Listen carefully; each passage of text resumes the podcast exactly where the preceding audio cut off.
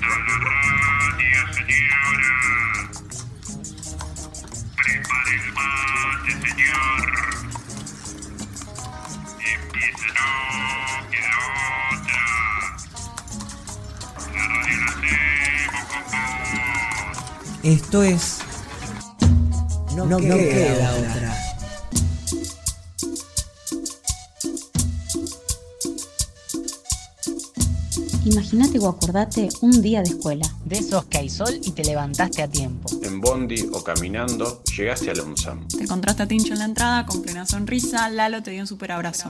Y ahora sí entras a la escuela y hay mate cocido. Se arma la ronda, es el buenos días, con ronda musical o lleno de chistes. Te vas encontrando con los compas y las compas. Hay reencuentros y abrazos. Y caes en la realidad o te vas dando cuenta que sí, hay que ir al aula.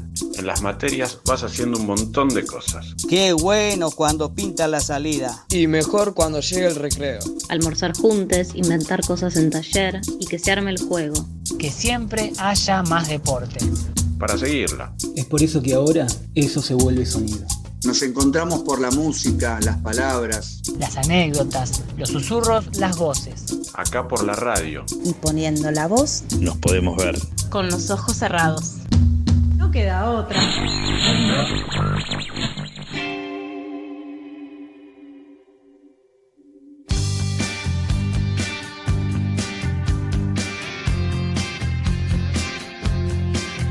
Muy buenas tardes, gente. Bienvenidos a nuestro programa número 126.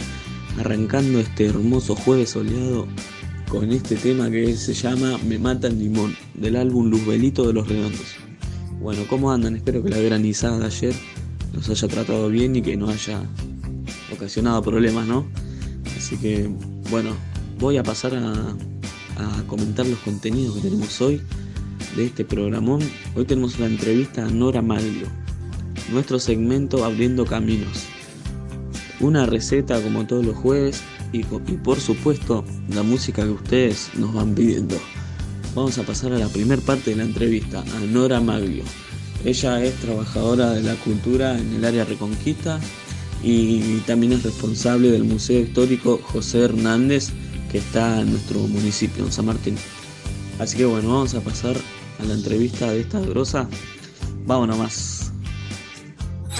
Acá escuchando no queda otra. Buenas tardes a todos, estamos acá en No Queda Otra. Hoy tenemos una entrevista muy especial con Nora Maglio, que es una compañera que trabaja en cultura en, en el área Reconquista y en el municipio de San Martín, en uno de los espacios culturales más importantes que tenemos en la región. ¿No es así, Nori? ¿Cómo estás? Hola, buen día, Teresa, ¿cómo estás?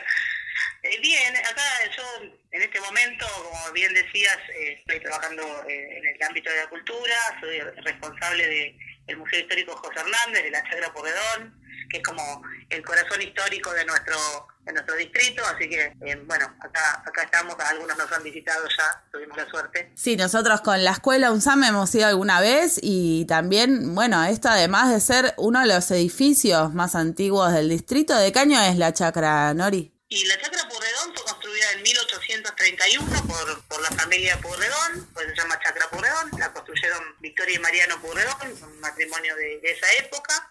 Y bueno, tiene, es, es, un casco histórico importante que nosotros cuidamos todos los días, pero la importancia histórica no está dada solamente porque la construyeron los Purredón, sino que tres años después de la construcción eh, tuvimos un hito histórico muy importante para nosotros, que es el nacimiento de don José Hernández, que se dio acá el día 10 de noviembre de 1834. Bueno, le contamos a los chicos, a los que no saben, a los que son muy jóvenes, José Hernández es el autor del Martín Fierro, que es el, el, el poema, la obra literaria más conocida de Argentina, ¿no? También ahí siempre en la chacra nos cuentan hasta dónde llegó el Martín Fierro, puede ser eh, a todo el mundo. Que, que ha trascendido fronteras y se, se, tradujo a más de 49 idiomas y dentro de esos idiomas algunos dialectos, porque se tradujo mucho en la zona de Asia, en general en todo el mundo, pero en Asia eh, se tradujo en Rusia, en China, en India, eh, se tradujo en, en, en, se tradujo al árabe, al esloveno, yo qué sé, idiomas muy raros que uno no pensaría que la obra podría generar un interés, digamos, ¿no?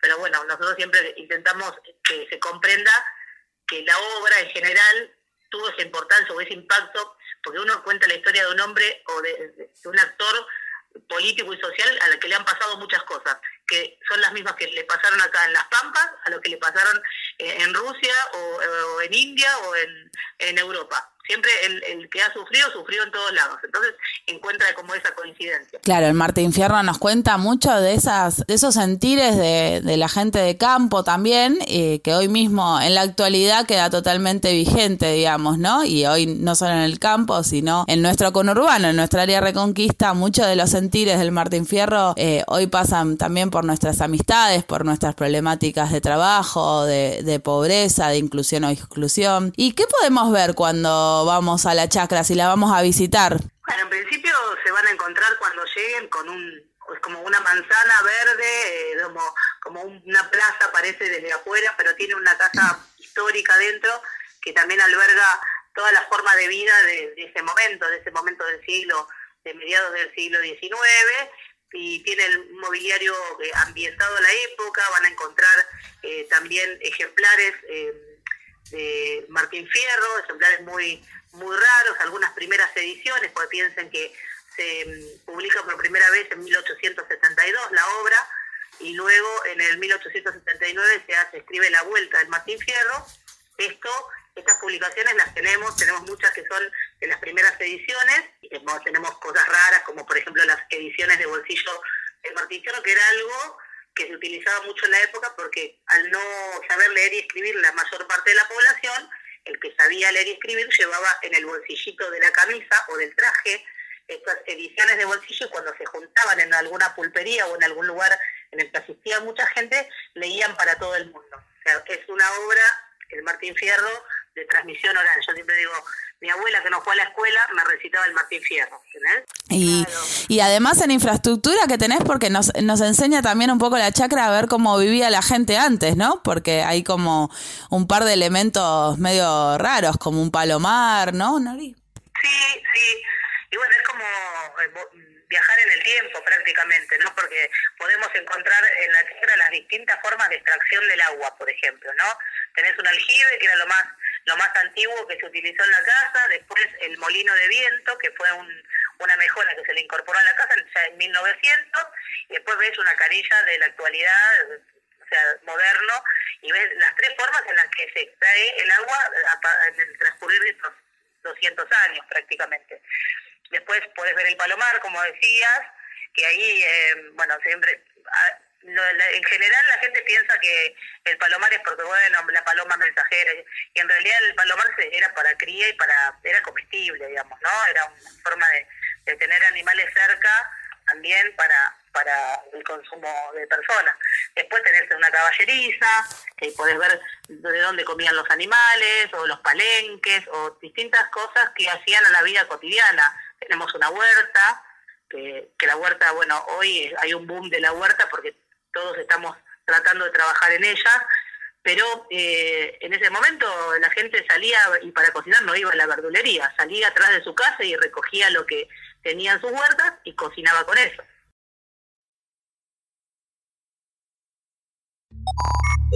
Esto es No queda otra el programa de la escuela UNSAM. Bueno, ahora llegó el momento de nuestro segmento semanal Abriendo Caminos.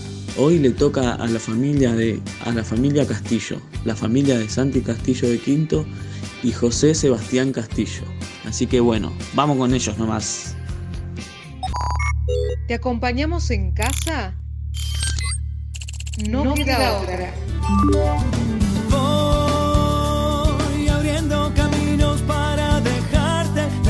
buenas que aprendo mientras camino mis calles.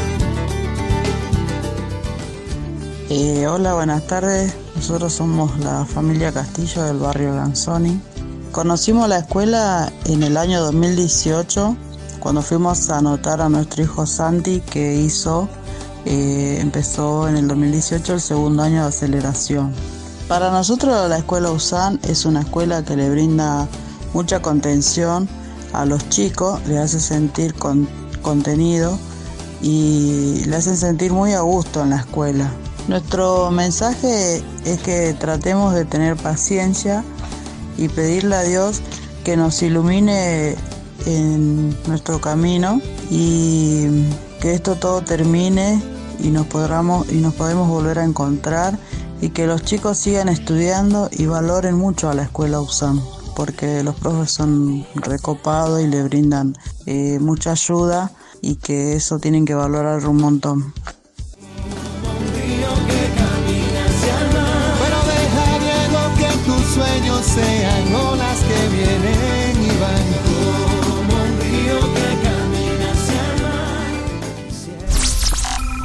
Unos matecitos me siento escuchar, no queda uno. En las zonas del país en donde el número de casos disminuyó, pudimos pasar del ASPO al DISPO. ¿Qué es el DISPO? El distanciamiento social preventivo y obligatorio tiene como objetivo la recuperación del mayor grado de normalidad posible en cuanto al funcionamiento económico y social, con todos los cuidados y resguardos recomendados. El hecho de que no haya aislamiento no significa que no haya riesgo ni que haya terminado la pandemia. Por eso es muy importante seguir cumpliendo con los principales cuidados. ¿Qué nuevas actividades están autorizadas? Reuniones sociales de hasta 10 personas en espacios públicos al aire libre, respetando las medidas de cuidado. Actividades deportivas y artísticas de menos de 10 personas. Para las actividades en lugares cerrados deberá garantizarse la distancia social de 2 metros entre las y los concurrentes y la ventilación adecuada del ambiente. ¿Qué actividades no están autorizadas? Eventos, encuentros sociales y familiares o actividades que no permitan mantener dos metros de distancia entre los participantes. Concurrir a cines, clubes, centros culturales. Reuniones sociales en el trabajo sin respetar los cuidados básicos. La vacuna está muy cerca, pero la pandemia no terminó.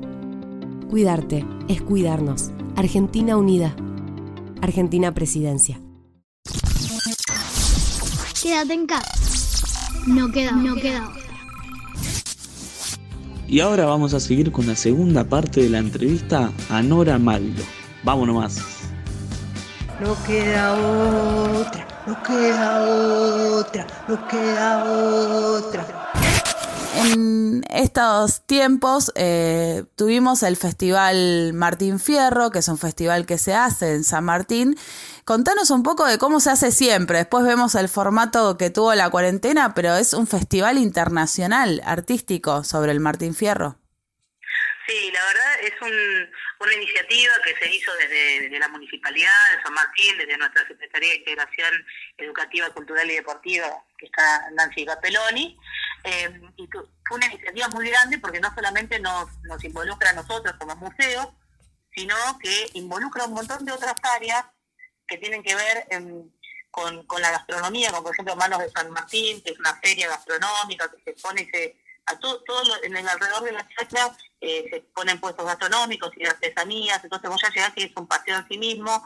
Después cuando ingresás al museo, en general al predio, eh, hay espectáculos distintos, hay muchas expresiones artísticas, desde la música, la danza folclórica, eh, hubieron conciertos de piano a lo largo de este tiempo y eh, se da una, un, movimiento de gente muy importante, muchas familias de, de, este distrito y de otros lugares también vienen a disfrutarlo, digamos. Es como una nueva forma de acercar al vecino a los museos también, ¿no? Porque esas cosas no pasan seguido. Nadie dice, uy, voy corriendo al museo. Entonces generamos distintas propuestas para que todos podamos conocer y, que todos tomemos conciencia que es de todos nosotros. Claro, ahí en, el marco del Festival de Mural, este, este, jueves a las 3 de la tarde tenemos la restauración de, del mural que hicimos eh, con Adrián Medina en el primer eh, festival, eh, que bueno... trataba, era un gaucho y, y, un indio en aquel momento besándose, después quedó más conocido como el, el mural de los gauchos putos, como le dicen, de, de la de un, plasmar también la homosexualidad, digamos, ¿no? En toda esta historia y nuestro colectivo LGTBIQ quiso plasmar claro. eso y fue censurado ya cuatro veces. Estamos, eh, vamos por la cuarta restauración porque no taparán nuestros besos. Y, y bueno, es este jueves a las 3 de la tarde y enfrente al hospital Eva Perón. Eh, pero bueno, ahora el festival en este año tomó un formato especial. cómo hicieron, porque también la chacra, les aviso a todos, primero el Festival Martín Fierro es la oportunidad de entrar a un calendario nacional de festivales, ¿no? Porque las provincias tienen el del poncho, el del tomate, el de cordero asado, nosotros tenemos el Festival Martín Fierro, eh, que siempre está en el marco del 10 de noviembre, que es eh, la fecha de nacimiento de José Hernández, o sea que el mes de la tradición también es el en noviembre, al igual que el mes del orgullo. Y eh, este año, ¿qué formato tuvo, Nora? Y este año tuvimos un formato virtual, porque era lo que nos, nos permitió la situación general que vivimos hoy en Argentina, y también, digamos, tuvo como una, una cuestión de, no olvidarnos de que tenemos un festival y de poder revivirlo con distintas actividades. Por ejemplo, em, hubo eh, se, estuvo, publicando los videos del, del, encuentro de muralismo, por ejemplo, también lo que fue la Embajada Cultural Martín Fierro, que es un encuentro de bailarines y de artistas locales, que son más de 150 artistas en escena, se puso toda la obra y se publicó para que la puedan ver y, revivir. Después algunas jornadas de reflexión, por ejemplo la charla con Martín Coa, que estuvo muy buena, que, vale la pena entender la obra desde estos eh, expositores que son muy buenos y volver a pensarlas y a repensarlas. Y después hicimos visitas virtuales, acá en la chatra del 10 hicimos una visita virtual con nuestra, nuestra guía, con Fernanda, que, que siempre está ahí para transmitir ese amor que tienen por el museo también. Y bueno, después la Peña de la Tradición, que se hizo el domingo 15 de manera virtual. Y la Comedia Municipal hizo una propuesta muy, muy piola también que hizo, que eso sí fue de este año, fue eh, radioteatro en vivo por, por ejemplo, por AM Tradición. Entonces fueron haciendo Martín Fierro la primera parte o la vuelta y lo iban haciendo por radioteatro. Así que tuvo como toda una semanita de actividades que, todavía pueden disfrutarlas, porque si te meten en la página del museo o de la municipalidad van a encontrar los links para poder eh, revivirlos, así que los invitamos a que lo hagan. Y, bueno, sí, es no dejar pasar esto que para nosotros es muy importante y que todos los años lo reivindicamos desde el día cero, eh, más grande o más pequeño, pero nunca puede pasar para nosotros desde San Martín eh, reivindicar este día que es el 10 de noviembre, el día del nacimiento de José Hernández, el día de la tradición somos cuna de la tradición y tenemos que hacer valer esa eh, situación. Bueno, muchas gracias Nora por, por contarnos todo esto tan importante y bueno, vamos a chusmear ahí la radionovela del Martín Fierro, un poco estos formatos que resucitaron en la cuarentena también, ¿no? El radioteatro y bueno, los invitamos entonces eh, a, a, ver, informarse el, la Chacra Puerredón, el Museo José Hernández, conocido acá, eh, queda, te dejan los 670, ¿no? En primero de agosto, es queda una cuadra de ruta 8, vaya a estar muy cerquita al, al área Reconquista. Estamos a cuadras de la Avenida Márquez. Así que, eh, ¿cuál es la dirección, Nori? Recordarnos exacta. La dirección es Presbítero Carballo 5042 eh, esquina Balcarce. Ahí van a llegar bien, van a, la, parada del Metrobús en la parada Martín Fierro, si vienen del lado de San Martín o si vienen por Ruta 8. Y también los invitamos a que nos sigan en nuestras redes, que tenemos Facebook, Twitter y em, Instagram también. Así que pueden seguirnos ahí. Nosotros hacemos una lectura del Martín Fierro todos los días, así que pueden ir leyendo la obra, conociéndola, viendo a artistas argentinos que han ilustrado la obra y conocer un poquito más de de, la cultura argentina. Así que, bueno. Tenemos nuestra querida Peña de la Tradición los últimos domingos del mes, que ahora, bueno, por cuestiones de la pandemia, la hacemos virtual, pero siempre les pedimos que nos sigan y se informen por la página, que ahí van a encontrar todas las novedades de lo que venimos haciendo y que pueden disfrutarlas porque son con entrada libre y gratuita.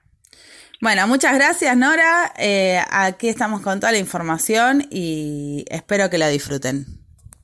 Gracias Tere, un saludo grande para ustedes.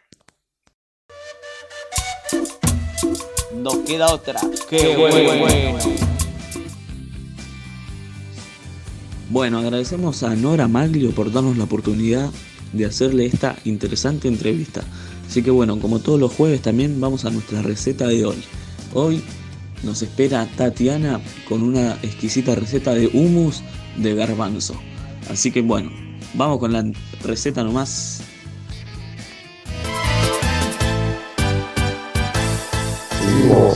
en No me queda otra. ¿Cuál es tu secreto en la cocina? Se muele con cacahuate, se muele también el pan, se muele la almendra seca, se muele el chile y también la sal, se muele ese chocolate, se muele la canela, se muele pimienta y clavo, se mueve la molendera. ¿Nos compartimos una receta? receta, receta, receta.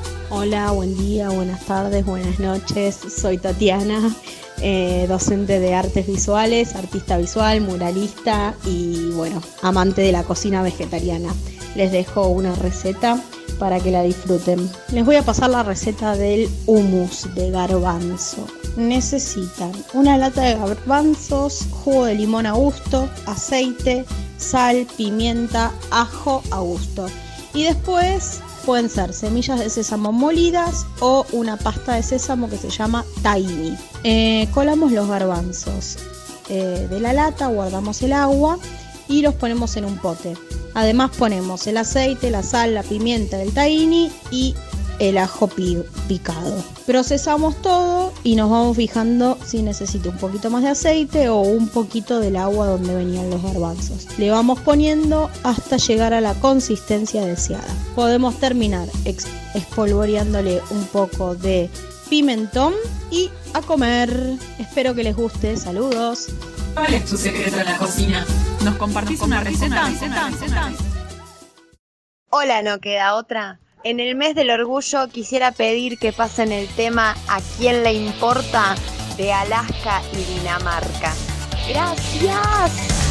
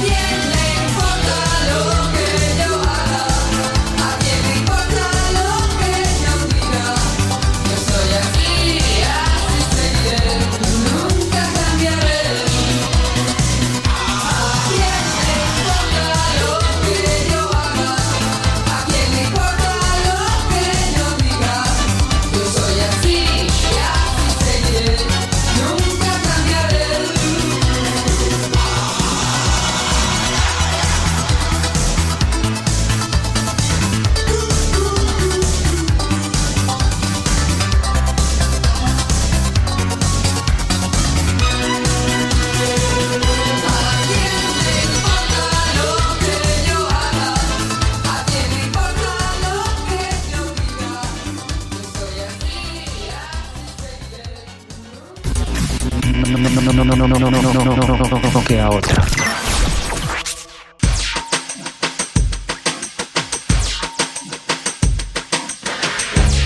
Bueno, Tatiana, muchísimas gracias por darnos la oportunidad de traer esta exquisita receta de hummus de garbanzo. Así que bueno, recuerden que si quieren pedir temas, mandar saludos eh, hacer cualquier pedido, cualquier tipo de cosa, pueden mandar un mensaje a nuestro WhatsApp que es 11 27 52 80 58. Les repito, 11 27 52 80 58. Así que bueno, lamentablemente llegó nuestro momento de despedirnos.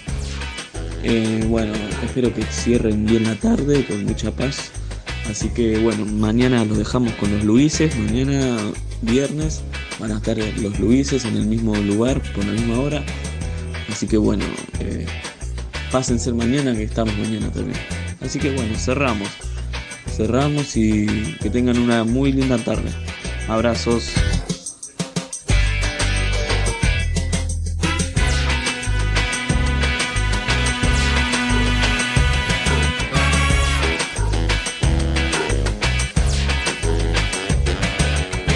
Construyendo recuerdos, compartimos anécdotas, nos acompañamos. Y este programa es un registro, un diario colectivo, un intento de atravesar estos juntos, una forma de estar abrazados hasta volvernos a encontrar. No queda otra.